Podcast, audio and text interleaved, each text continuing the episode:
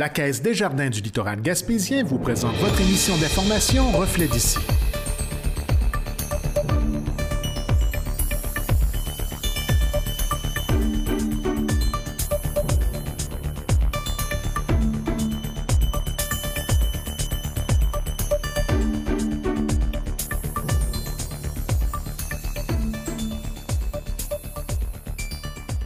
Bonjour et bienvenue dans votre Reflet d'ici. Cette semaine, votre émission des nouvelles locales et régionales est rendue possible grâce à la collaboration de Jean-Denis Laperrière et Marc Bert. Voici les principaux titres pour cette semaine. OAA Espoir Câlin, un citoyen s'implique dans le programme CSRM. Ils sont devenus plus doux, euh, les morts, comme je disais tantôt, les morts urinent plus partout. Euh, les femelles ont un meilleur comportement parce qu'ils devenaient agressifs, parce que les morts étaient toujours après. Retour du vélo tour de la Gaspésie pour une neuvième édition. On avait reporté au départ en 2021 en se croisant les doigts en se disant, ben, tu sais, ça risque de se calmer. Puis là, pour la protection de tous aussi, tu sais, l'Association du cancer du Québec, euh, euh, ils prônent euh, justement la sécurité, la santé. donc, on avait décidé de vraiment être sécuritaire et de le reporter en 2022. Antoine Lachance, auteur, compositeur, interprète, arrive en Gaspésie pas plus fier, mais je suis conscient que peut-être euh, ils ont été mieux réussis ou euh, qu'il y avait un petit quelque chose qui était plus spécial. Euh, si je pense au dernier album, je suis très fier de la chanson La porte de l'hôpital. Discussion avec Gaëtan Lelièvre autour du conflit en Ukraine. effectivement, moi aussi, au début, j'écoutais ça, puis j'étais un peu inquiet. Je me disais, c'est comme si les médias voulaient mettre une pression sur le temps pour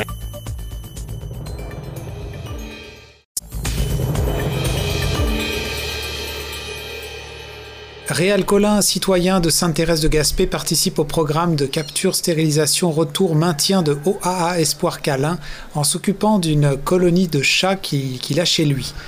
Il nous partage son expérience dans un entretien qu'il a accordé à Jean-Denis Laperrière. Bienvenue dans mon petit monde avec euh, mon petit troupeau de chats que j'ai pris en charge, euh, que j'ai appris à aimer avec le temps.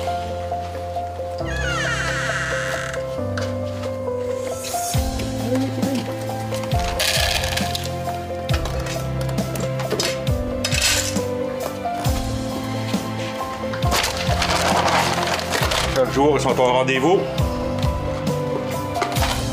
Pour la petite pression du matin.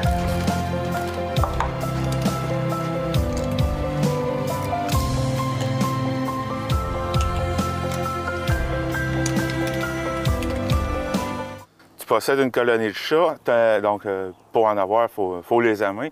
Ton amour pour les chats, ça, a commencé comment? Euh, pour dire la vérité, euh, au commencement, j'aimais les chats, mais chez le voisin, je les aimais pas chez nous. Ça fait que j'avais un petit chien qui les gardait loin. Puis quand mon petit chien est décédé il y a deux ans, la colonie euh, avait des facteurs qui étaient arrivés aussi, des décès, du monde qui s'en occupait. Euh, les chats sont arrivés à moi. Puis euh, par la suite, ben, j'ai commencé à prendre comme pitié des chats parce que je voyais leurs conditions n'étaient pas agréables puis euh, beaucoup, manque de, beaucoup de manque de nutrition. Et euh, ils ont commencé à arriver à moi des bébés parce que ces bébés-là euh, mouraient presque de faim. Ça fait que mon amie de Montréal, Catherine Cartier, qui, qui est une amoureuse des chats, qui a appris à me faire aimer les chats, elle me propose d'opérer les chats. J'ai dit, ça n'a pas de sens, ça va coûter très cher. moi, j'embarque pas là-dedans. Mais euh, c'est là qu'elle m'a dit OK, si tu embarques avec moi dans le projet, je fournis moitié-moitié avec toi. On a en fait opérer moitié-moitié à part entière. Ça fait que là, euh, ça a germé tranquillement dans ma tête, cette idée-là.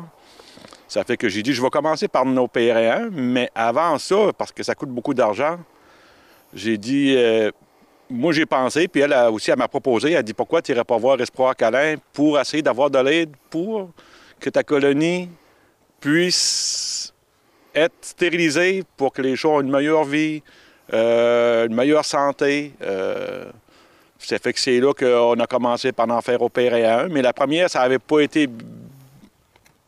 Ça avait mal été un peu parce qu'elle était pleine de cancer, elle venait d'avoir des bébés. Fait qu'on a été obligé de la faire euthanasier, c'est dommage. Mais parce que c'est elle qui avait emmené la première fois ses bébés ici, qui m'avait donné le goût à leur donner à manger parce que ça a de l'instinct, un chat, c'est incroyable. Elle se passait de manger, même si elle avait juste la peau et les os, pour donner à manger à ses petits. Ça fait qu'avec le temps, ben là, on perd un, puis on perd l'autre. Fait que je me suis dit, ben tant qu'elle est rendue à 3, à 4, à 5, ben, j'ai dit, on, s'est rendu à 8.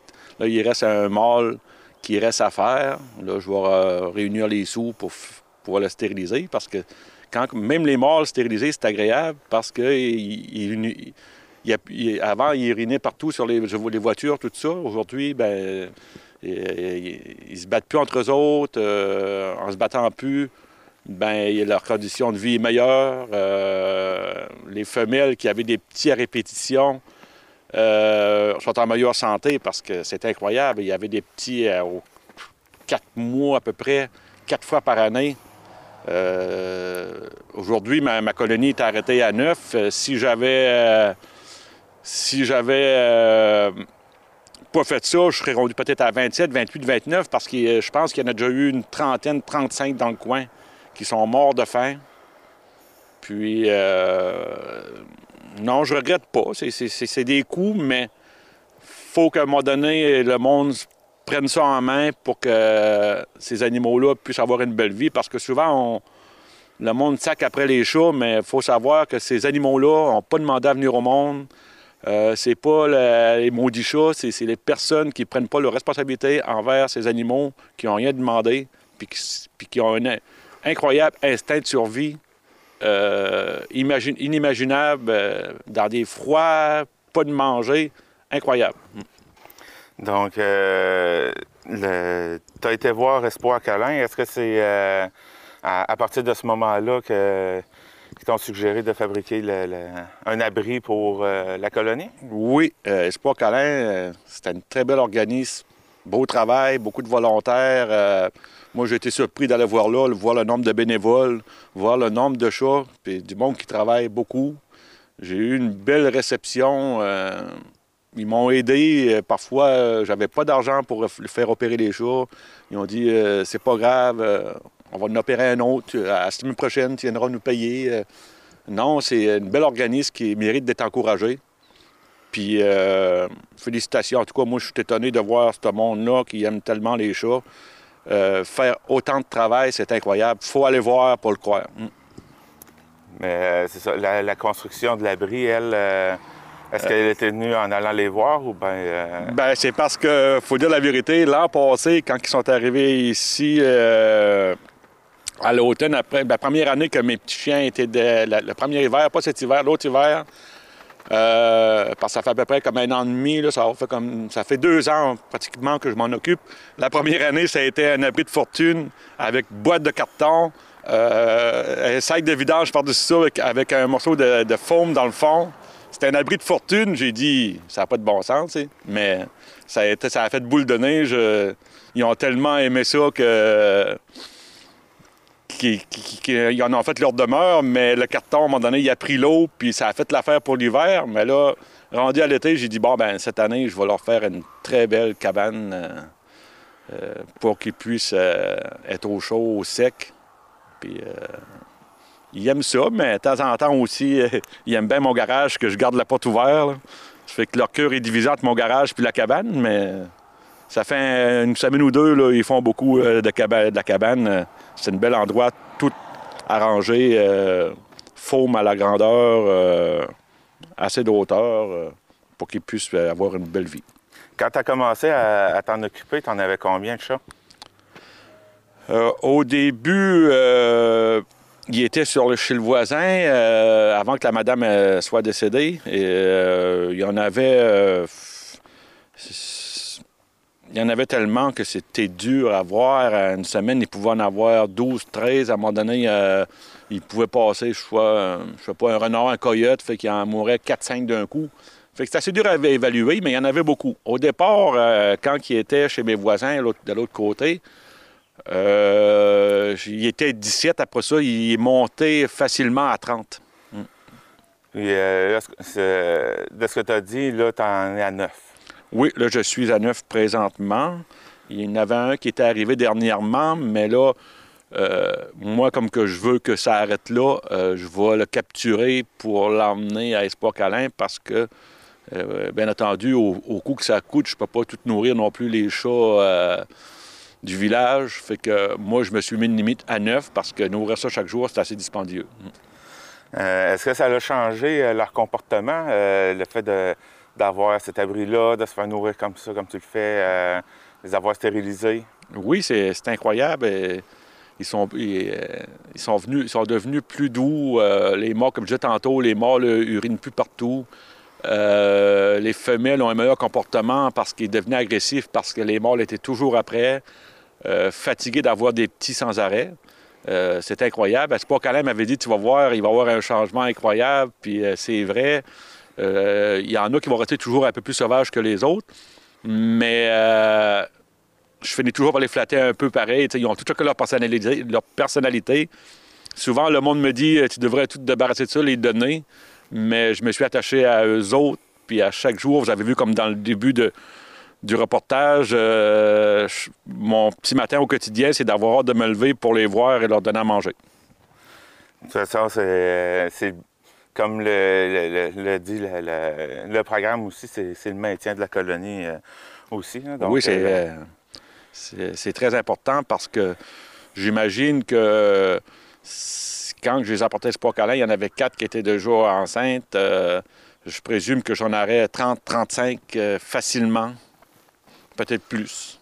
Ça fait que ça qui est important pour les gens qui commencent à en avoir chez eux, puis qui auraient l'idée de faire comme moi, c'est de commencer le plus tôt possible avant de, de avoir 25 puis 30. C'est plus facile de se faire une belle petite colonie à 4-5 que d'attendre, parce qu'à mesure qu'on attend, le, problème augmente de jour en jour parce que c'est incroyable. C'est une, petite animal qui est résistante et qui, qui peut proliférer assez vite. Tu trouves que le, tu me disais tout à l'heure que tu trouvais que les, instances gouvernementales, les municipalités devraient euh, en faire plus? Euh, oui, on, en parle souvent, moi et ma blonde, Catherine, puis euh, elle, Catherine Cartier, ma blonde de Montréal, elle me disait souvent, qui, est à, Montréal, qui, me disait souvent, parle-en aux autorités, j'étais un peu gêné de tout ça, mais c'est vrai que je trouve ça de, dommage pour Espoir Calin qui essaie de, euh, par tout leur travail, leur ardeur, à faire en sorte que la, prolifération des chats arrête, mais c'est très coûteux. Puis moi, je pense personnellement, puis c'est pas une, reproche que je fais, mais j'aimerais que les municipalités, le gouvernement se penchent là-dessus.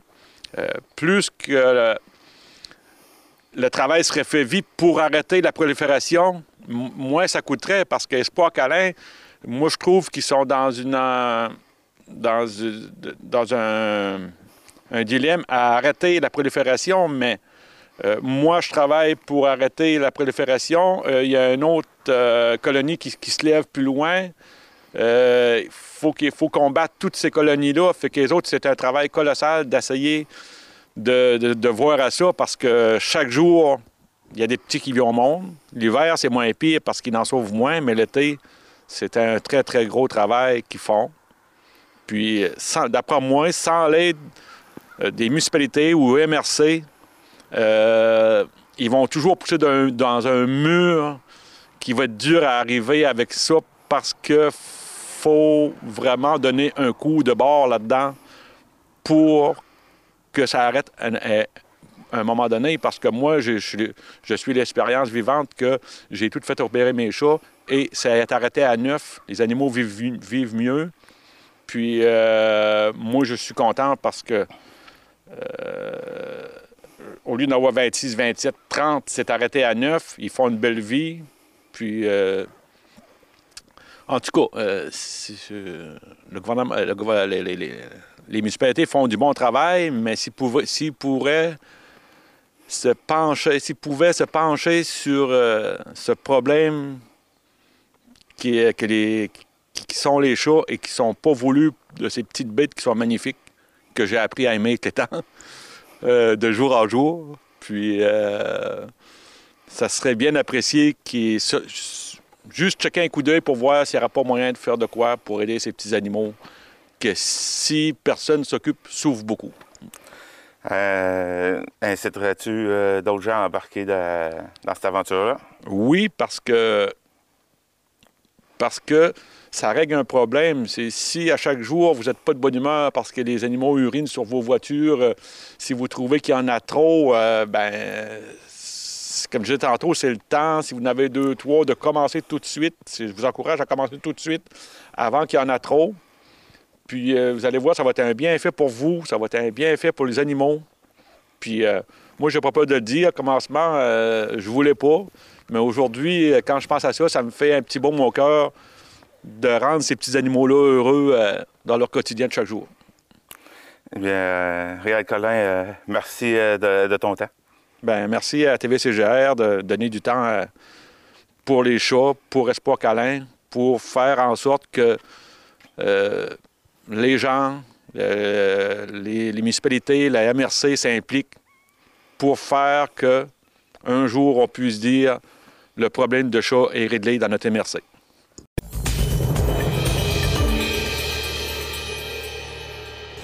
La 9e Vélo Tour de la Gaspésie accueillera un nombre record de participants qui parcourront en 6 jours les 915 km autour de la péninsule gaspésienne pour récolter des fonds visant à soutenir la mission de l'Association du cancer de l'Est du Québec. Jean-Denis Laperrière s'est entretenu avec la coprésidente d'honneur de l'événement, Geneviève Veilleux.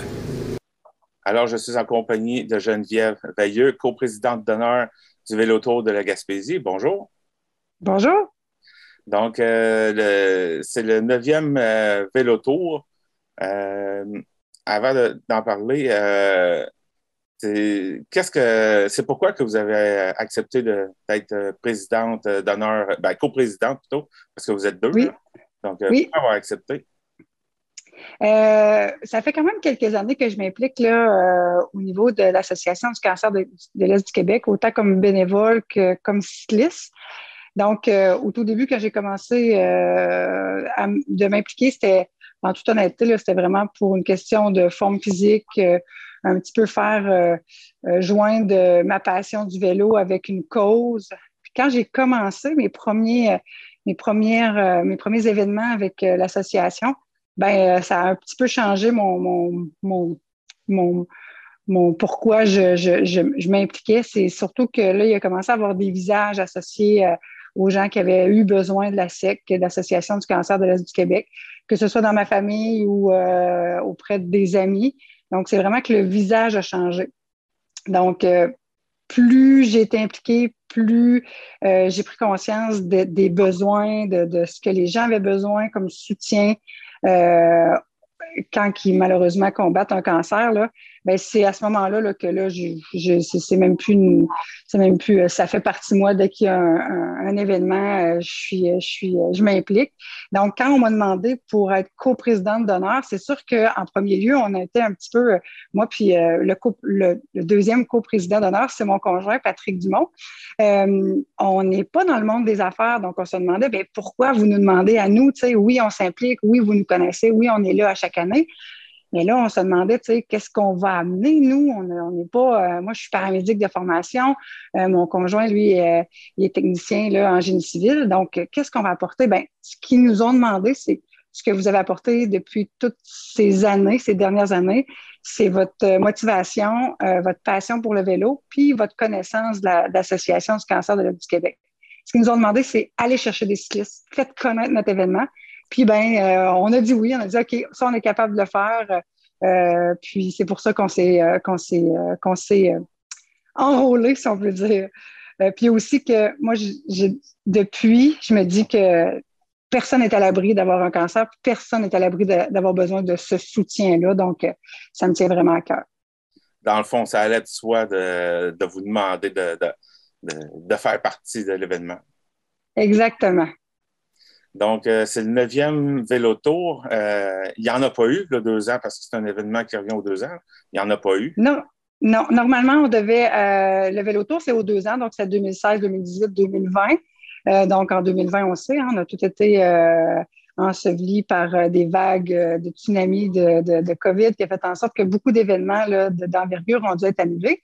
On avait reporté au départ en 2021 en se croisant les doigts, en se disant, ben, tu sais, ça risque de se calmer. Puis là, pour la protection de tous aussi, l'Association du cancer du Québec, euh, euh, ils prônent euh, justement la sécurité, la santé.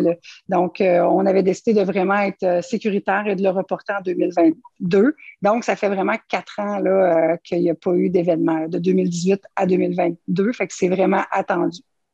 On vous a demandé d'aller chercher des cyclistes. Il y en a combien d'inscrits? C'est un record. Dans le fond, il faut comprendre ce qui nous freine. C'est pas parce qu'on voudrait pas en avoir plus. Ce qui nous freine, c'est vraiment euh, la Gaspésie, c'est magnifique, c'est grandiose, mais la, la capacité d'hébergement ou euh, de restauration pour une grosse gang, c'est là où c'est un petit peu plus limité. C'est pas partout où on peut. Euh, donc là, on est au maximum de la capacité qu'on peut euh, qu'on peut avoir dans le vélo tour de la Gaspésie. Donc, on est 74 cyclistes. On a également 11 bénévoles parce que chacun, euh, euh, je vous expliquerai tantôt comment ça fonctionne le tour, mais on a vraiment besoin de, pour que la sécurité soit pleinement tout au long du, parcours. Donc, on a besoin quand même de plusieurs bénévoles. Donc, on est 75 cyclistes plus 11 bénévoles cette année. C'est un record.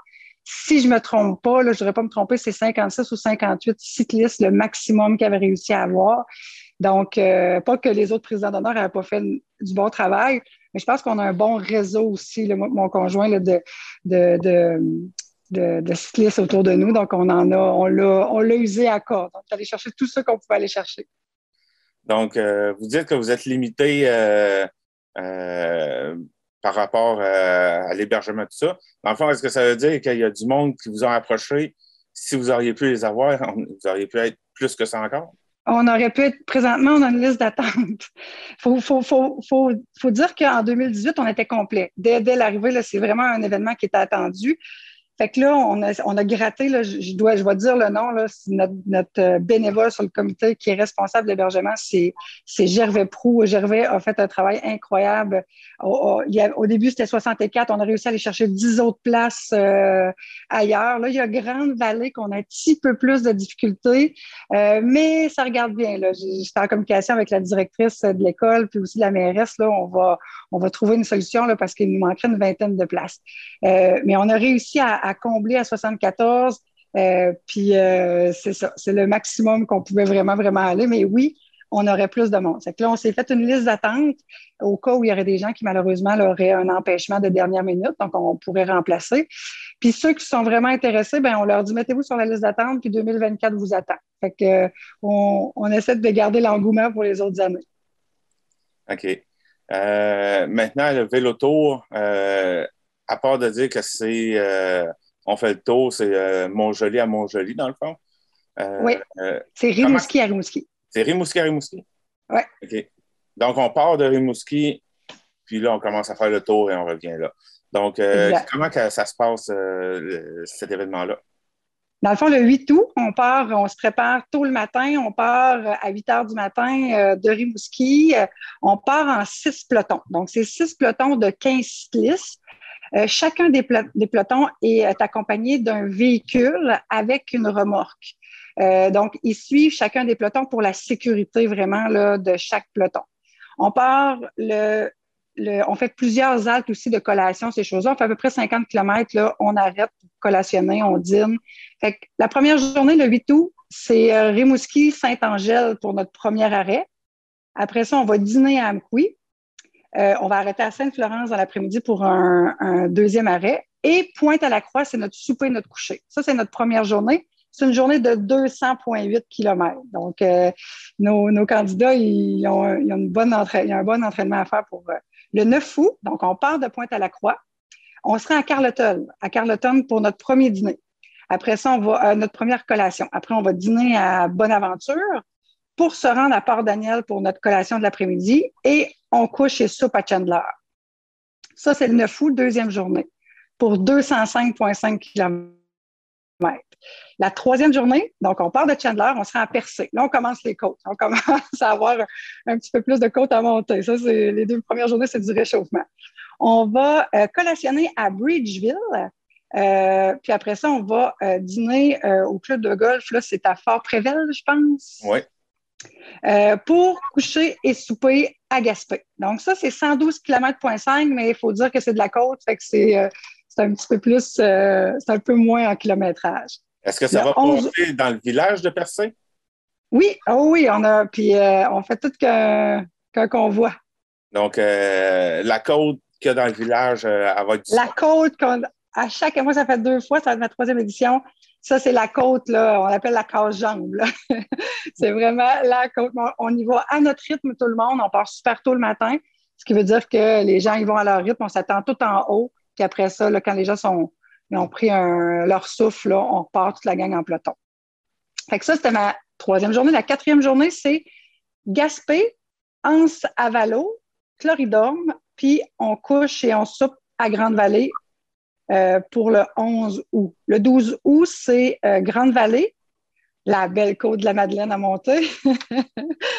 on va collationner à Mont-Saint-Pierre. Euh, on, dîne à la Marthe et on couche à Sainte-Anne-des-Monts. ça, c'est l'avant-dernière journée. Pour finir, le 13 août, Sainte-Anne-des-Monts, on collationne à Les Méchins, on dîne à Matane, on collationne à Métis-sur-Mer et on arrive à Rimouski. Là. Normalement, on arrive à la boutique Vélo plein air, notre commanditaire, euh, euh, un de nos commanditaires du Vélo Tour. Pour un total de combien de kilomètres? 915 kilomètres. Donc, c'est un beau 915 kilomètres en six jours consécutifs. Il faut dire qu'il y, a certains euh, défis où des fois les gens font ça à relais. Nous, c'est vraiment le cycliste qui embarque son vélo le 8 août, il débarque le 13 août, il a fait ses 915 km. C'est sûr que s'il y a une blessure, euh, s'il y avait un bris mécanique, il y a toujours la chance d'être euh, remorqué, si on peut dire, dans, le véhicule qui va le, suivre. On a des mécaniciens avec nous pour euh, vaguer, à, être les anges de nos, de nos vélos. moi, je suis paramédic. On a beaucoup de médecins, beaucoup d'infirmières parmi les, participants. Donc, on est assez bien équipés pour s'il arrivait quoi que ce soit, mais il n'y a, jamais rien d'arrivé. On souhaite que ça soit une aussi belle édition. Sur 915 km de route, euh, il faut quand même penser aussi à la sécurité. Euh, comment, euh, comment vous êtes organisé? Donc, c'est ça, c'est six pelotons. Chacun des pelotons de, de, 15 cyclistes, dans chacun des pelotons, on, a un petit chef qu'on appelle le, le, guide, celui qui est vraiment l'encadreur du peloton. Donc, lui, c'est lui qui fait la sécurité tout au long. Il s'assure que les cyclistes roulent droit, euh, que, les gens, des fois, on se parle, on a tendance à se regarder, mais qu'on regarde toujours droit devant nous. Euh, c'est lui qui va regarder si les gens sont trop fatigués, de ne pas aller en avant, pas en arrière. Donc, dans le peloton, il y a une sécurité. Puis à chaque deux jours, on change d'encadreur parce que ça devient quand même, c'est assez exigeant. On a un véhicule derrière un gros camion avec une grosse remorque euh, qui suit chacun des pelotons. Donc, euh, à chacun, son, chacun peloton a son véhicule de sécurité banalisé avec des lumières, ces choses-là. Dans certains lieux, on va avoir la police aussi qui va nous aider, comme euh, je me rappelle de Chandler, quand on arrive dans, dans la ville, ben, qu'on a vraiment la SQ qui vient nous, nous raccompagner jusqu'au euh, au motel pour que ce soit plus sécuritaire dans les lumières, ces choses-là. Donc, quand il y a des lieux où c'est, on doit traverser une ville, on a toujours une sécurité associée avec la sécurité publique euh, qui va euh, faire un petit bout avec nous juste pour euh, rendre ça encore plus sécuritaire. étant donné que ça, c'est une activité de financement de l'Association de l'Est du Québec, j'imagine que ceux qui vont participer doivent amasser des dons. Oui, c'est quand même un grand, un, bon engagement de chaque participant parce que, premièrement, euh, on a à s'entraîner. Donc, il faut se mettre, euh, je dis toujours, puis que souvent les gens ils vont ils vont s'impliquer puis ils se disent, ben en même temps, ça va m'aider pour ma, pour ma forme physique, puis ça va me mettre en santé. On a de tous les âges, toutes les formes physiques. Il y a des gens qui, qui, ont, qui font un peu de vélo, mais qui, qui, décident de se prendre en main, puis après un an, on voit une super euh, transformation. Là. Donc, il y a l'implication sur l'entraînement. Il y a l'implication aussi, chaque personne doit euh, payer de sa poche un montant pour l'hébergement. C'est 575 qui payent de leur poche. C'est pas des dons, c'est vraiment de leurs sous pour l'hébergement. Il faut dire qu'on a quand même beaucoup de commanditaires qui fait qu'on on pallie là, au, reste. Pour l'hébergement, ils payent ça. Mais en dons, en plus, ils ont 1200 dollars à ramasser par participant. Donc, c'est vraiment leur contribution à l'association. C'est assez surprenant, ça a l'air important, 1200 dollars, mais la plupart des cyclistes ramassent au-delà de ça. C'est comme si l'Association du cancer de l'Est du Québec, euh, les gens sont, se sentent rapidement là, euh, interpellés. On connaît tout quelqu'un, que ce soit en Gaspésie, aux îles de la Madeleine, euh, sur la Côte-Nord, qui, qui ont dû venir ou même dans leur centre hospitalier, utiliser les services de, de l'Association du cancer de l'Est du Québec. Là. Donc, 1200 dollars par participant. c'est ce qu'ils doivent amasser pour, si on pas ramassé ça, ils ne peuvent pas malheureusement participer. mais ça arrive jamais. Là. Les gens participent, euh, des fois, ça s'entraide entre eux, ces choses-là. On fait aussi des campagnes, là, on, vend du café. Donc, euh, les, gens, chaque participant a la chance de vendre du café. Euh, c'est notre partenaire, généreux partenaire, c'est la brûlerie d'ici à Rimouski. donc, on, vend du café pour un 200 grammes, c'est 10 Puis il y a 5 qui va à l'association. Donc, 5 qui va dans la cagnotte du participant à chaque fois qu'il en vend. Puis ça, ça fonctionne vraiment, vraiment bien. Euh, il y a aussi, le bientôt, on va avoir un véloton qu'on appelle. les gens vont, vont une journée de temps, vont être, euh, je dis éparpillés, mais vont être un petit peu à plusieurs endroits, autant dans la Gaspésie que la Côte-Nord, que le Bas-Saint-Laurent. Euh, puis on va rouler pendant 10 heures de temps dans un environnement, dans un, endroit public, soit les épiceries, soit un centre de sport, ces choses-là. Puis on va rouler, puis on va, on va demander au public de venir, euh, d'être généreux avec nous, là, puis de ramasser des sous. Fait on, on s'organise pour qu'ensemble, on puisse arriver à amasser cette cagnotte-là. Donc, euh, les gens qui vont pouvoir euh, encourager les cyclistes quand ils vont passer, est-ce que est-ce que les autres peuvent continuer, peuvent donner? oui. Oui, on a, ça, c'est vraiment chaque année, là, on a des. je vais toujours me rappeler une petite mamie à Nouvelle qui était sur le bord du chemin avec ses sous, puis elle nous attendait. C'était un membre de sa famille qui était dans, mais elle était là, puis elle attendait avec son 20 Puis euh, donc, euh, ça, les gens peuvent vraiment, on peut pas arrêter un peloton toujours pour ça, mais idéalement, c'est euh, quand vous nous voyez en convoi, lorsqu'on arrête, donc que ce soit pour la collation, pour le dîner ou pour le souper, ben, de venir nous voir. Là, puis oui, il y a toujours une responsable de la SEC qui peut ramasser les sous, soit par virement, soit par, par en, argent. Là, on prend tous les dons possibles.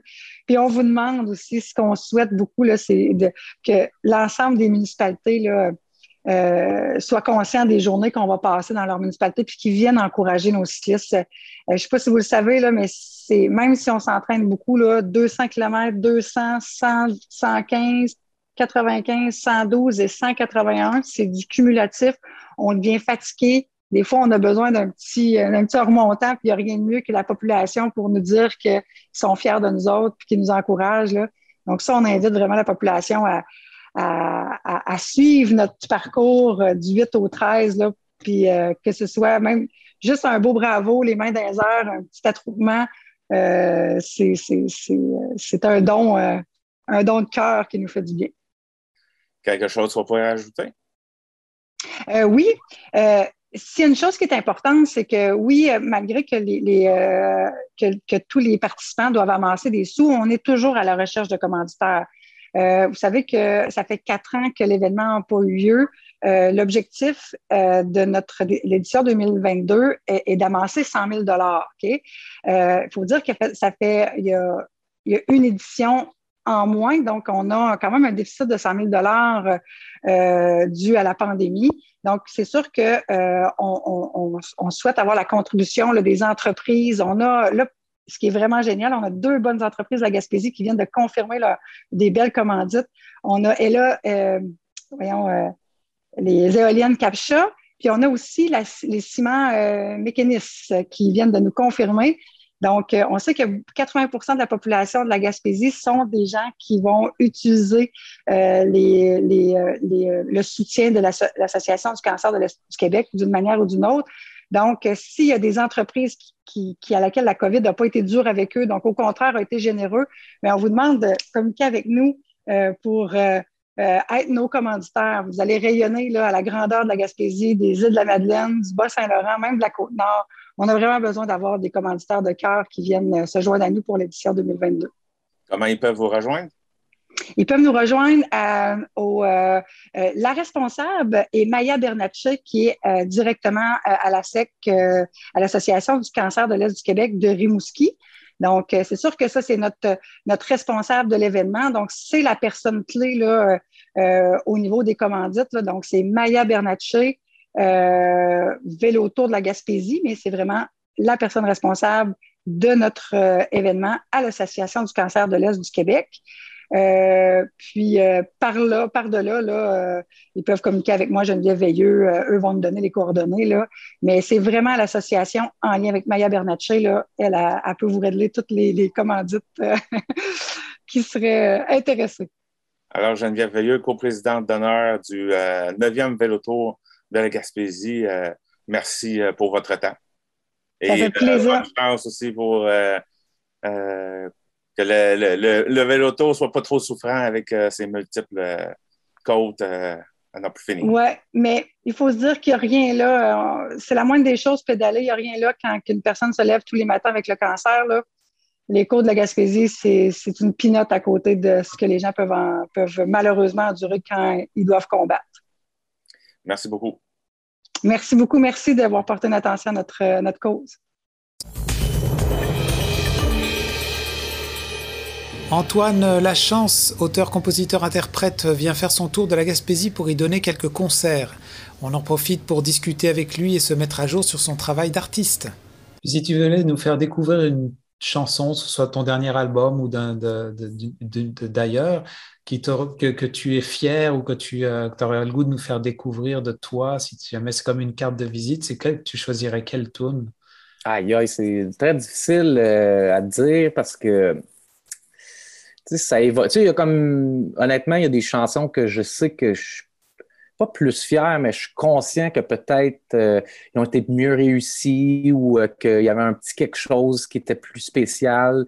Euh, si je pense au dernier album, je suis très fier de la chanson La porte de l'hôpital.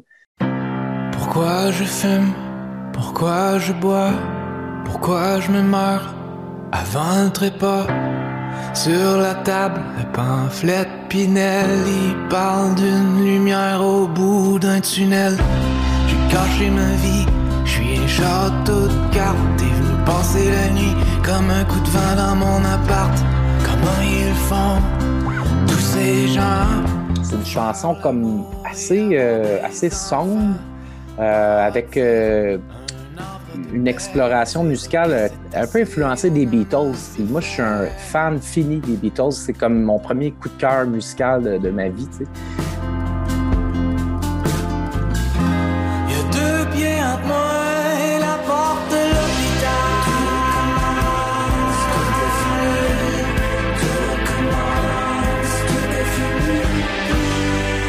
Mais j'ai jamais vraiment euh, fait des chansons dans le style Beatles, euh, surprenamment, dans mes deux derniers albums. Puis euh, je suis bien fier d'avoir fait l'exercice. Puis peut-être ça frappe pas, c'est pas comme les tunes Please Please Me, puis les chansons plus rétro. C'est plus dans l'approche un peu John Lennon. Puis, puis je suis très fier parce que c'était une, c'était une chanson qui était sortie en single, puis c'est vraiment pas une tune radiophonique, c'est vraiment quelque chose, une chanson un peu plus audacieuse, je dirais, dans la forme et le texte.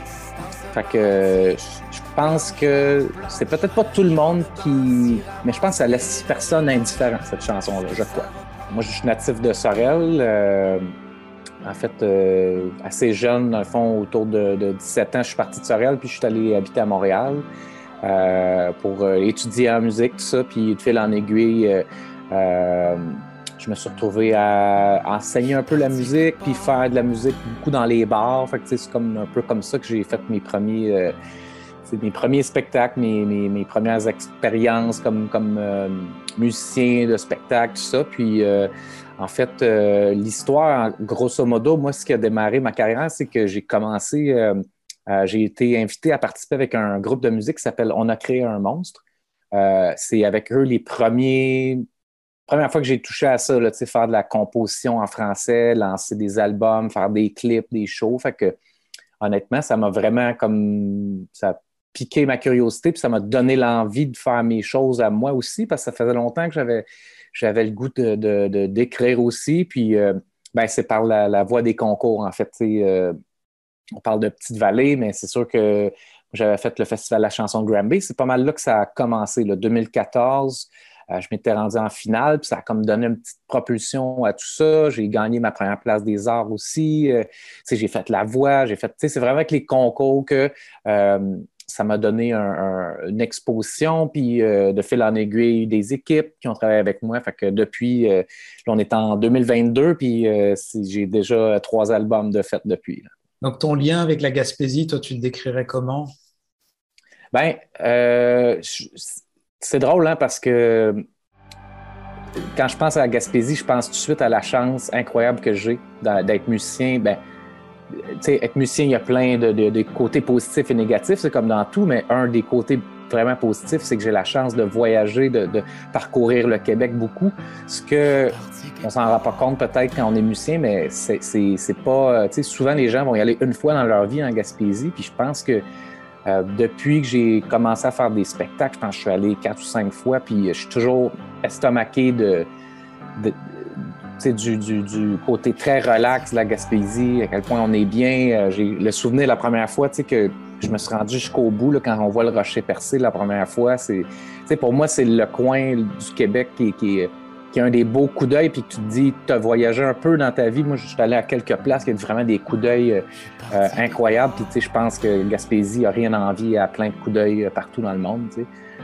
fait que j'adore y aller, puis tous, les étés ou tous les, les ans, en fait, j'espère vraiment y retourner, puis retourner aux petites places que j'aime bien, sais. là, si on en vient à ta musique, je sais que, bon, on pose souvent la question comment on décrit un peu sa musique, mais j'aime bien, moi, demander aussi comment, c'est quoi qui t'inspire, toi, quand, euh, peut-être même quand tu as commencé au début, euh, c'est quoi qui, résonnait pour toi dans, tes oreilles, que tu aimais bien, et puis peut-être que qui t'a amené à faire ce que tu fais aujourd'hui As-tu des, références ou bien juste euh, des styles de musique? C'est une bonne question. Hein? Qu'est-ce qui fait que, tu sais, moi, je je suis vraiment depuis très, très jeune, euh, mon père, c'était vraiment un mélomane. Fait que depuis très jeune, c'est comme si euh, je parle, je, devais être bébé, puis j'entendais beaucoup de musique, tout ça. Puis c'est drôle parce que depuis que je me souviens, j'ai l'impression d'exprimer beaucoup. Euh, je faisais comme du beatbox quand j'étais très jeune, mettons. on parle, j'avais 5 ou 6 ans, je chantais. Je sais pas pourquoi, je pense que c'est vraiment intrinsèque comme euh, naturel que j'exprime. C'était une façon d'exprimer mes émotions en le faisant avec la musique. Puis c'est comme si après, euh, ça a toujours été proche de moi. Puis je pense qu'à l'adolescence, c'était vraiment. Euh, tu sais, il y a une recherche, une quête d'identité. C'est tous les adolescents qui passent par là. Puis moi, quand j'ai eu ma guitare, j'ai commencé à jouer, ça a comme fait OK, c'est ça que je suis, en fait. Puis là, au niveau créatif, t'es rendu où, là, au niveau de, tes albums ou des chansons? tu, tu fais quoi en ce moment? Ben, là, c'est comme la période où ce que euh, j'ai tout le temps un bout. Là, j'ai sorti un album à, l'automne dernier.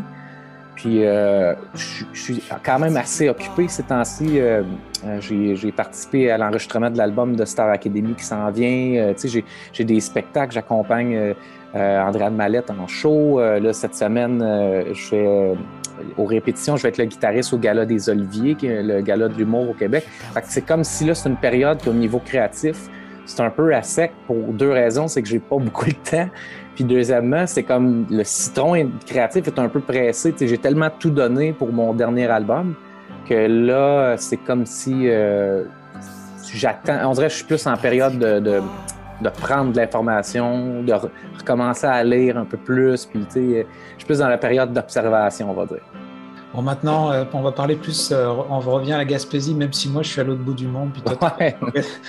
Mais euh, pour les télécommunautaires qui nous écoutent, là, il y a Petite-Vallée, puis Grande Rivière. tu t'en viens là pour faire une mini tournée, c'est ça que tu me disais? Tu vas passer par où?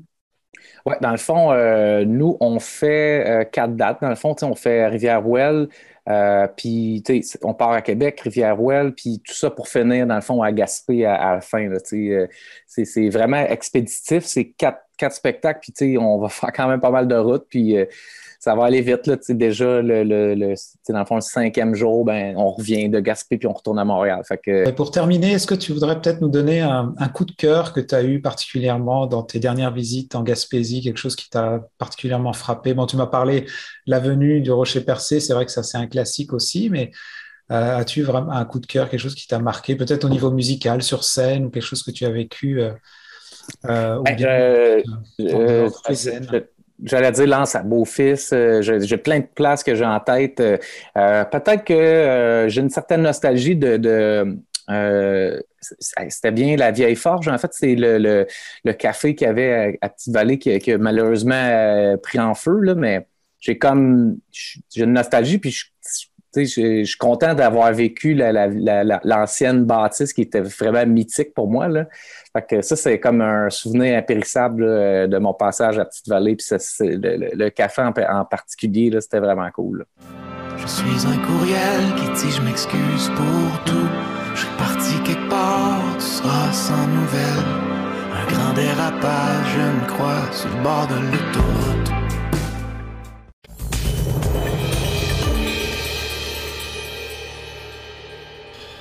Aborder le sujet d'un conflit entre deux pays, comme la guerre en Ukraine, n'est pas chose facile. Avoir un regard objectif et éclairé depuis notre salon est difficile. C'est pourquoi nous en parlons avec Gaëtan Lelièvre qui prend le temps d'éplucher les nouvelles internationales et parfois alternatives pour que l'on puisse en discuter de la façon la plus objective possible. Cette guerre, comme toutes les guerres, vient jouer dans nos émotions quand nous avons de l'empathie envers les gens qui y sont impliqués. Alors comprendre les enjeux géopolitiques et l'histoire des pays impliqués est important pour voir cette situation avec recul et objectivité. Alors bonjour Gaëtan. Oui, bonjour. Comment vas-tu? Ça va très bien, merci. Ben écoute, euh, on a cette semaine, on aborde un sujet qui est quand même assez délicat. On va parler de, l'Ukraine, euh, mais avant, avant de commencer dans ce sujet-là, est-ce que tu pourrais, on a un sujet d'actualité euh, un peu plus, encore plus chaud là qui sort du four. Euh, concernant l'augmentation des tarifs d'Hydro-Québec. C'est quoi ta vision déjà de, cette, euh, cette annonce-là? Mais ben oui, c'est un phénomène nouveau. Il faut dire qu'en 2019, le gouvernement actuel de la CAC a modifié la loi qui euh, régissait le fonctionnement des augmentations tarifaires d'Hydro-Québec. La modification qui a été fait en sorte que dorénavant, Hydro-Québec n'est plus tenu de se présenter devant la Régie de l'énergie du Québec pour euh, justifier ces augmentations tarifaires.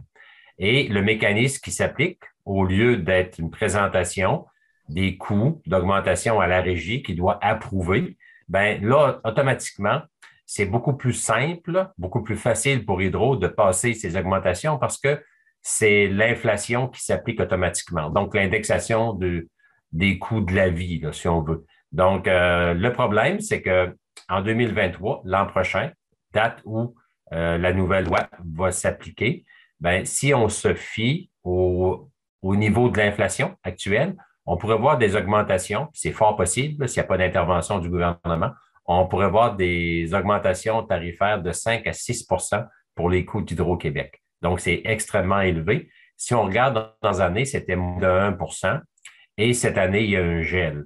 Donc, euh, on pourrait parler des deux, trois dernières années où il n'y avait pratiquement pas d'augmentation.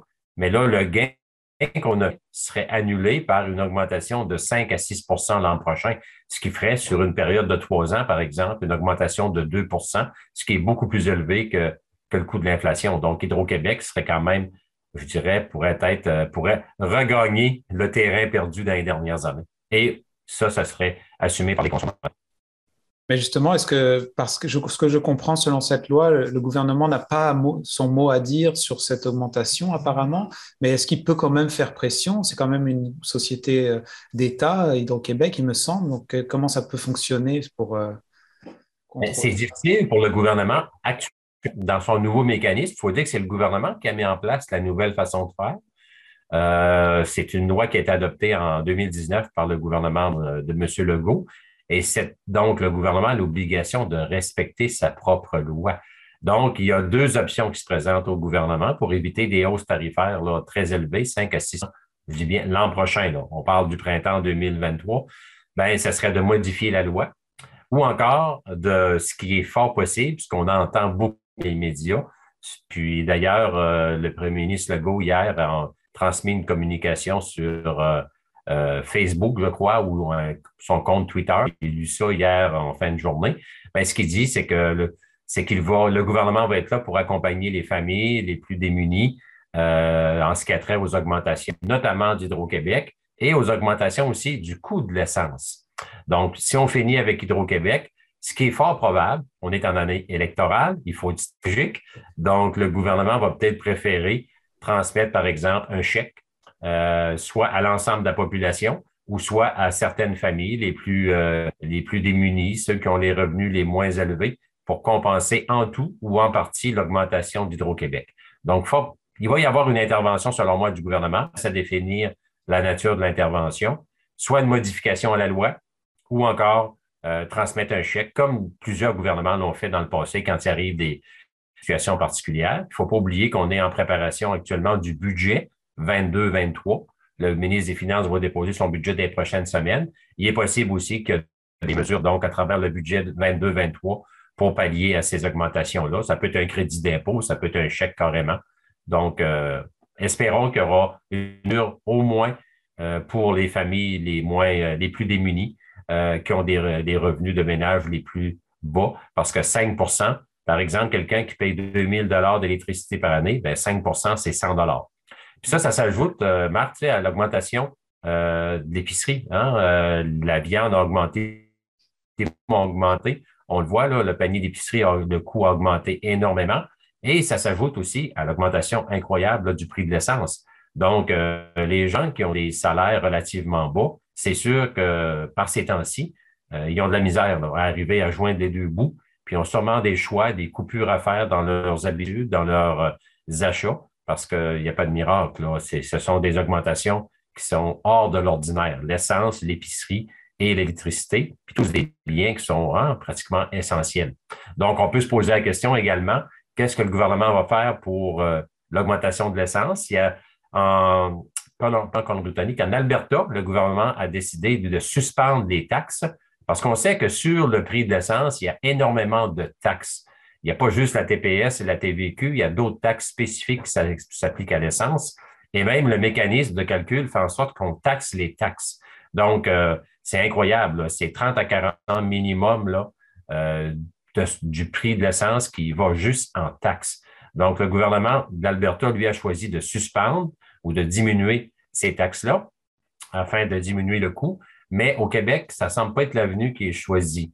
On parle plutôt encore là d'un remboursement euh, qui pourrait être à certaines euh, catégories de consommateurs. Donc, peut-être encore un chèque qui pourrait être euh, transmis. Mais tout ça, ça suit dans le budget, le budget du ministre des Finances. Dans les prochaines semaines, on va en savoir plus long. Alors maintenant, un autre sujet qui, préoccupe le monde entier, mais qui nous préoccupe aussi au niveau local, un peu savoir, il y a un peu ce stress ambiant de ce qui se passe en Europe en ce moment, dans l'Est avec l'Ukraine. Euh, c'est sûr que j'avais envie de connaître un peu ta, position là-dessus. Je sais que c'est un sujet qui peut être complexe, euh, la façon de l'approcher, de l'aborder sans vouloir être pro-russe ou pro-ukrainien. Euh, on, on, on, prend pour, pour acquis que la guerre, en général, c'est forcément une, une action positive. Mais comment est-ce que toi, tu vois la situation actuellement, la façon aussi dont elle est traitée dans les médias et comment est-ce que on, on on peut faire une. Est-ce qu'on peut déjà en sortir une analyse de, ce qui se passe actuellement? À, tête reposée, j'allais dire, tête froide. Oui, ben, tu as raison. C'est un, dossier qui est extrêmement complexe. On pourrait en parler pendant des heures et c'est un dossier aussi qui est, euh, qui est nébuleux, de zone grise. Hein. Donc, nous, on, a une certaine euh, information, hein, un certain niveau d'information qui est diffusé par les médias. Euh, occidentaux, donc surtout les pays de, de l'Ouest, les pays qui font partie de l'OTAN. Euh, est-ce qu'on a une image complète? J'en doute. Euh, il y a toujours deux côtés à la médaille. Puis j'ai fait une recherche sur Internet. D'ailleurs, tu m'as transmis quelques informations aussi. Puis on voit que dépendamment dans quels médias on prend l'information, la nature des informations peut changer. et ça, c'est normal entre guillemets. C'est déplorable, mais c'est normal entre guillemets parce qu'il y a des stratégies il y a des, il y a des, euh, des, des, journalistes ou il y a des, médias qui sont peut-être plus pro-russes, d'autres plus pro-Ukraine, des médias qui sont issus du bloc de l'Est, donc du, euh, du bloc plus socialiste, d'autres euh, plus du bloc capitaliste de l'Ouest. Donc, c'est clair qu'il ne faut pas, faut pas être naïf. Là. Communication, c'est extrêmement stratégique et il faut toujours, je pense, observer le contenu des communications avec une certaine réserve. Il n'y a personne qui a la vérité absolue dans rien, puis je pense encore moins dans ce combat-là. Ce qu'on constate présentement, c'est que c'est vraiment, on voit toutes les tentacules, hein. on voit les dessous du dossier qui apparaissent de plus en plus. Puis même dans la façon dont le dossier est traité, euh, je dirais que la nature de l'information commence à changer. À savoir là qu'avec l'évolution du dossier, plusieurs journalistes, plusieurs médias vont tenter de faire ressortir les deux côtés hein, du dossier, les deux côtés d'ail. Alors que dans les premières semaines, je trouvais que c'était très, très euh, sensationnaliste et on n'avait peut-être pas une couverture, disons, objective, euh, en tout respect. Donc, euh, ce qu'on voit présentement, c'est que le conflit touche non seulement l'Ukraine et la Russie, mais touche là, tous les, pays, là, je dirais, de, de l'Europe, c'est clair. Nous, aux États-Unis et je dis en Amérique, nous, en Amérique, les États-Unis et le Canada, on est également touchés. On voit qu'on on s'implique de différentes façons. Beaucoup de sanctions économiques ont été mises par euh, les pays de l'Europe, par les États-Unis et par le Canada. Le Canada a même fourni certains équipements militaires, l'Europe également, certains pays. Mais ce qu'on constate, c'est que les États-Unis sont très frileux, sont très réservés, hein, alors que généralement, euh, ils sont un peu, ils jouent le rôle d'arbitre sur la planète. mais on voit que l'adversaire est de taille. On parle de la Russie et les États-Unis sont conscients de tout l'impact d'un élargissement du conflit qui pourrait aller jusqu'à éventuellement une troisième guerre mondiale, puis avec la, le risque de, avec la menace nucléaire, les impacts seraient vraiment euh, catastrophiques. Donc, on voit que les gens sont prudents, c'est bien. Euh, il y a aussi, euh, bon, si on parle du rôle du Canada, on a notre premier ministre et plusieurs ministres du gouvernement canadien qui sont allés en Europe la semaine dernière. les engagements du Canada ont été de façon monétaire au niveau humanitaire, un peu au niveau armement, et aussi au niveau de l'accueil des réfugiés. C'est le rôle que, ce sont les trois rôles que le Canada sonné. C'est quand même surprenant que le Canada aille vers la fourniture de matériel militaire quand on regarde un pays comme les États-Unis, qui, lui, ne va pratiquement pas sur ce, cette avenue-là. Donc, moi, je trouve que c'est une approche un peu euh, audacieuse, euh, peut-être un peu téméraire de la part du premier ministre Trudeau, quand on sait que des pays beaucoup mieux équipés au plan de l'armement pour se défendre euh, ont des réserves et que nous, avec une, avec une capacité d'armement et d'armée extrêmement faible, on ose aller proposer ou fournir des équipements militaires. Puis M. Trudeau a fait des déclarations aussi assez hasardeuses dans les médias, allant même jusqu'à prévoir serait gagnée par l'Ukraine. je trouve qu'il est allé loin un peu. Je pense que le rôle du Canada devrait être davantage au niveau de l'accueil des réfugiés. Euh, c'est compte tenu qu'on est très faible en termes d'armée. Euh, pour, te donner une idée, là, les derniers envois de militaires qu'on a fait, le Canada, on parle de quelques centaines, moins de 200 dans un premier temps et un peu plus de 300 dans un deuxième temps, alors que l'armée russe a 750 000 soldats sur place. Donc, c'est symbolique, là, quelque part. On est une goutte dans l'océan. Il ne faut pas trop se prendre au sérieux en termes de capacité euh, au niveau de notre armée. Donc, ce n'est pas notre force. Je crois que notre force est davantage au niveau de l'accueil des réfugiés, comme je disais tantôt. Et à ce niveau-là, euh, on a malheureusement beaucoup de lacunes. C'est dans les médias, dans les derniers jours, la pression est énorme sur le gouvernement canadien pour modifier les règles pour permettre l'arrivée de réfugiés ukrainiens. On a vu euh, beaucoup de témoignages d'Ukrainiens qui sont au Canada, qui seraient prêts à accueillir des membres de leur famille, euh, ukrainienne, mais malheureusement, la complexité, toute la lourdeur de l'appareil gouvernemental, des règles euh, qui doivent être respectées, des différentes étapes à franchir avant d'obtenir ton, ton visa, fait en sorte que finalement, ça piétine et les gens sont incapables d'arriver au Canada comme, du moins en quantité, comme on le souhaite. Il ne faut pas oublier qu'on est en période de guerre. Il y a une urgence. Je trouve inconcevable que le Canada applique les mêmes règles en période de guerre, en situation d'urgence, où des gens meurent, où il y a vraiment une volonté des Canadiens des Canadiennes et des Québécois et Québécoises d'accueillir un certain nombre de réfugiés, ben, il me semble qu'il devrait y avoir des mécanismes spéciaux qui devraient être mis en place. On devrait alléger les normes. écoute, on, doit encore passer par des sites Internet. On doit attendre sur, des, pour des appels téléphoniques sur une longue file d'attente. Quand tu as la guerre à tes trousses, tu n'as pas le temps de perdre ton temps sur des sites Internet, là, à cocher oui, cocher non. Il faut euh, mettre en place un système beaucoup plus efficace. C'est incroyable. Euh, c'est spécial, tu sais, que notre premier ministre et une euh, délégation de ministres, là, quand même assez important en nombre, se déplacent pendant plusieurs jours, voire pratiquement une semaine en Europe pour une image de compassion. Puis quand ça vient le temps d'accueillir ces gens-là, le rôle principal qu'on a, bien, on fait pratiquement aucun effort pour mettre en place un mécanisme spécifique, spécial, adapté à l'urgence de la situation. Donc, c'est comme si, dans le fond, euh, les bottines ne suivaient pas les babines. Donc, la pression est très forte sur euh, le gouvernement ministre Trudeau. Pour une fois, euh, sa tournée faite là-bas, ben, maintenant, il est arrivé ici, ben, c'est à lui à démontrer son leadership, puis s'assurer que notre système en place pour pouvoir être plus efficace. Ce qui est spécial, par exemple, c'est que les Ukrainiens peuvent se rendre partout en Europe sans visa.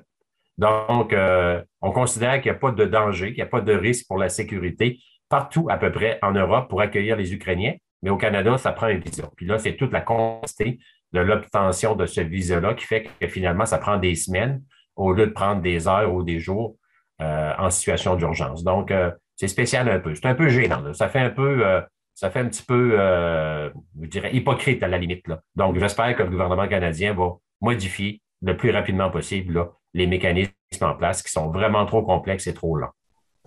Oui, parce que moi, avec mon regard un peu de, entre guillemets, téléspectateur, je ne suis pas forcément un analyste politique, mais euh, même si j'essaie d'élargir un peu mon, champ de, vision avec, en allant voir un peu d'autres médias, euh, certains plus alternatifs. Et j'avais cette impression au début qu'il y avait une, presque une volonté de, faire monter la pression pour que l'OTAN attaque absolument euh, euh, ou, aille participer à ce conflit-là, sachant, on, savait tous que si c'était le cas, il pouvait très bien en sortir une sorte de guerre nucléaire ou troisième guerre mondiale, comme tu le nommais. Donc, euh, et quand, quand, on voit aussi la, façon dont les gouvernements vont s'exprimer, puis les sanctions qui sont données, alors on voit qu'il y a une approche qui finalement avance petit à petit. Et là, effectivement, comme tu dis, un peu ce, peut-être ce double discours avec Trudeau qui dit on, voudrait aider, puis là, c'est difficile finalement pour de, de, les Ukrainiens de rentrer dans le pays. Moi, au final, je me demandais comment est-ce que la responsabilité de chaque gouvernement quand ils vont prendre la parole, donner des sanctions, c'est un peu comme faire une déclaration de guerre indirecte quand même envers Poutine. J'imagine que c'est très délicat ce qui doit être nommé, ce qui doit être dit pour pas faire monter la tension au niveau mondial, international. Absolument, absolument. Ton commentaire est très pertinent. Euh, effectivement, moi aussi, au début, j'écoutais ça, puis j'étais un peu inquiet. Je me disais, c'est comme si les médias euh, voulait mettre une pression sur l'OTAN pour intervenir, là, euh, bon, avec de l'armement, là, carrément. Puis on sait que l'OTAN, bon, ce sont les pays qui euh, se sont regroupés pour convenir ensemble d'un pacte de non-agression et de défense automatique si l'un des membres est attaqué. Donc, mais on sait que l'Ukraine ne fait pas partie de l'OTAN. Donc, c'est une, c'est aussi, tu sais, un des problèmes quand on regarde là l'histoire, c'est que euh, L'Ukraine a déjà fait partie de l'URSS. Une partie des, euh, euh, des, citoyens de l'Ukraine voudraient revenir dans l'URSS ou dans la Russie aujourd'hui, parce que l'URSS a été démantelée. Et il y a toute une game de bras de fer qui se joue. Donc, il y a une division au sein de l'Ukraine. Nous, on entend plus la partie des gens qui sont pro-nationalistes, qui veulent demeurer avec une Ukraine autonome. Mais on le voit quand on regarde la carte, il y a, entre autres dans le Soleil en fin de semaine, il y avait un article super intéressant qui démontrait toute l'organisation spatiale de la population. Et on voit que du côté de la frontière avec la Russie, mais l'Ukraine euh, a une population qui parle russe, qui, qui, est très, très près de la Russie. Donc, le pays lui-même est divisé. Puis, euh, à quelque part, on, donc, il n'y a pas de consensus même au sein de l'Ukraine.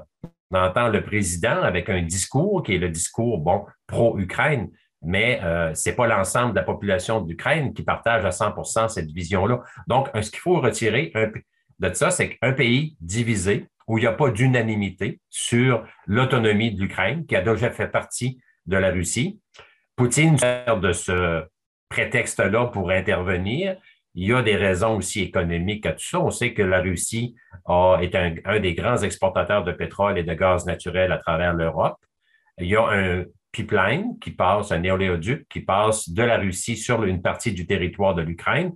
Donc, est-ce que stratégiquement, la Russie veut sécuriser son, euh, son réseau de distribution pétrolier et gazier, ce qui lui procure beaucoup de revenus, une grande partie de l'économie? Il y a toutes sortes de, games qui se jouent là.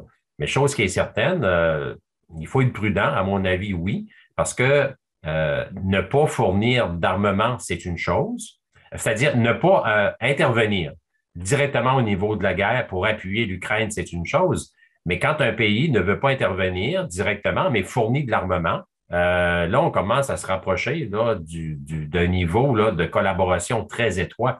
Donc, jusqu'où, jusqu'à quand la Russie va tolérer que différents pays, comme le Canada, malheureusement, je dis malheureusement avec un grand M majuscule, à mon avis, ça a été une erreur stratégique. De toute façon, c'est très original ce que l'on peut procurer. Ça fait pas grande différence, mais c'est sur la symbolique.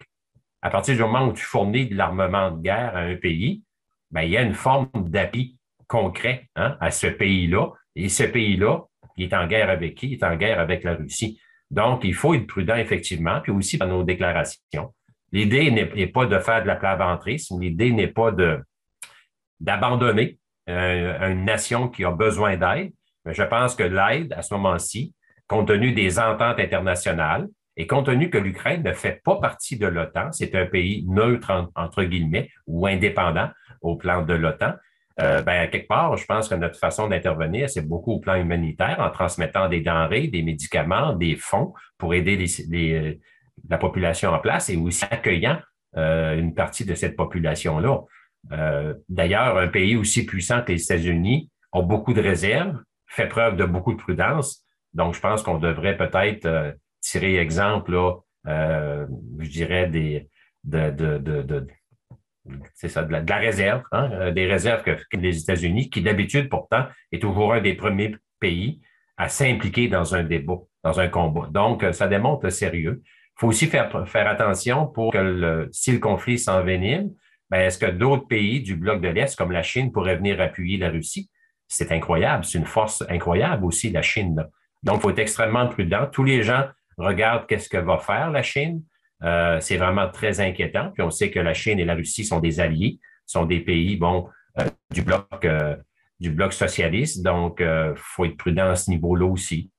écoute, c'est, c'est vraiment un dossier qui est préoccupant. Puis on espère, aujourd'hui, entre autres, aujourd'hui lundi, on enregistre lundi, il y a des négociations, des rencontres diplomatiques qui vont se tenir entre la Russie et l'Ukraine. Soit-on qui arrive, qui ont un terrain d'entente, qui, qui, débloque dans ce, ce dans ce débat-là, dans ce conflit-là. Euh, est-ce que c'est possible? Les deux, les deux chefs, hein, le président Poutine, qui est renommé pour être quelqu'un d'extrêmement déterminé, euh, puis autant que le président Zelensky euh, de l'Ukraine semble des gens assez bien campés dans leur position. Mais comme tu l'as mentionné un peu tantôt, il y a des sanctions économiques qui ont été mises en place et ça, il faut laisser le temps au temps de son travail. La Russie va se rendre compte qu'elle ne peut plus exporter son pétrole en Europe, c'est une grande partie de l'Europe. Euh, même chose au niveau du gaz naturel. Euh, d'autres exportations, le blé, par exemple, c'est un grand exporteur de blé. Une grosse partie de son économie est basée là-dessus. Donc, à quelque part, si son économie euh, se voit malmenée, peut-être que Poutine, population de la Russie, va dire, ben, écoutez, là, c'est assez. Là. À un moment donné, on veut revenir à une économie normale, on veut reprendre nos emplois, on veut que notre monnaie vaut quelque chose, parce que là, la monnaie russe, le rouble, s'est effondré. Euh, donc, c'est pas facile, les pressions économiques aussi. Donc, ça aussi, ça, ça fait son travail, mais ça prend peut-être un peu plus de temps. Donc, euh, souhaitons que, avec le temps, que qu'on se dirige vers un, compromis, une entente de cessez-le-feu, puis que, mais souhaitons surtout que ce débat-là ne s'envenime pas, parce que ça pourrait être extrêmement préoccupant. en 1900, la guerre de 39-45 a été dure. Il y a eu eu des centaines de millions de pertes de vie de soldats. Mais une guerre aujourd'hui, de nouveau, ça serait peut-être moins de pertes de vie de soldats, mais beaucoup plus de pertes de vie de civils à cause de la menace de la bombe nucléaire qui est disponible en tout temps et qui peut très rapidement faire, faire des, torts là, incommensurables sur l'ensemble de la planète. C'est préoccupant. En même temps, il ne faut pas, céder à la panique, mais je pense que le mot préoccupant est, bien, est bien pesé. Hmm. Ben, merci beaucoup, Gaëtan. Puis euh, on prendra le temps de se revoir euh, dans deux semaines, peut-être pour euh, d'autres sujets d'actualité. Ça me fait plaisir. Merci beaucoup, Marc, et bonne journée à tout le monde. Reflet d'ici était une présentation de votre caisse des jardins du littoral gaspésien.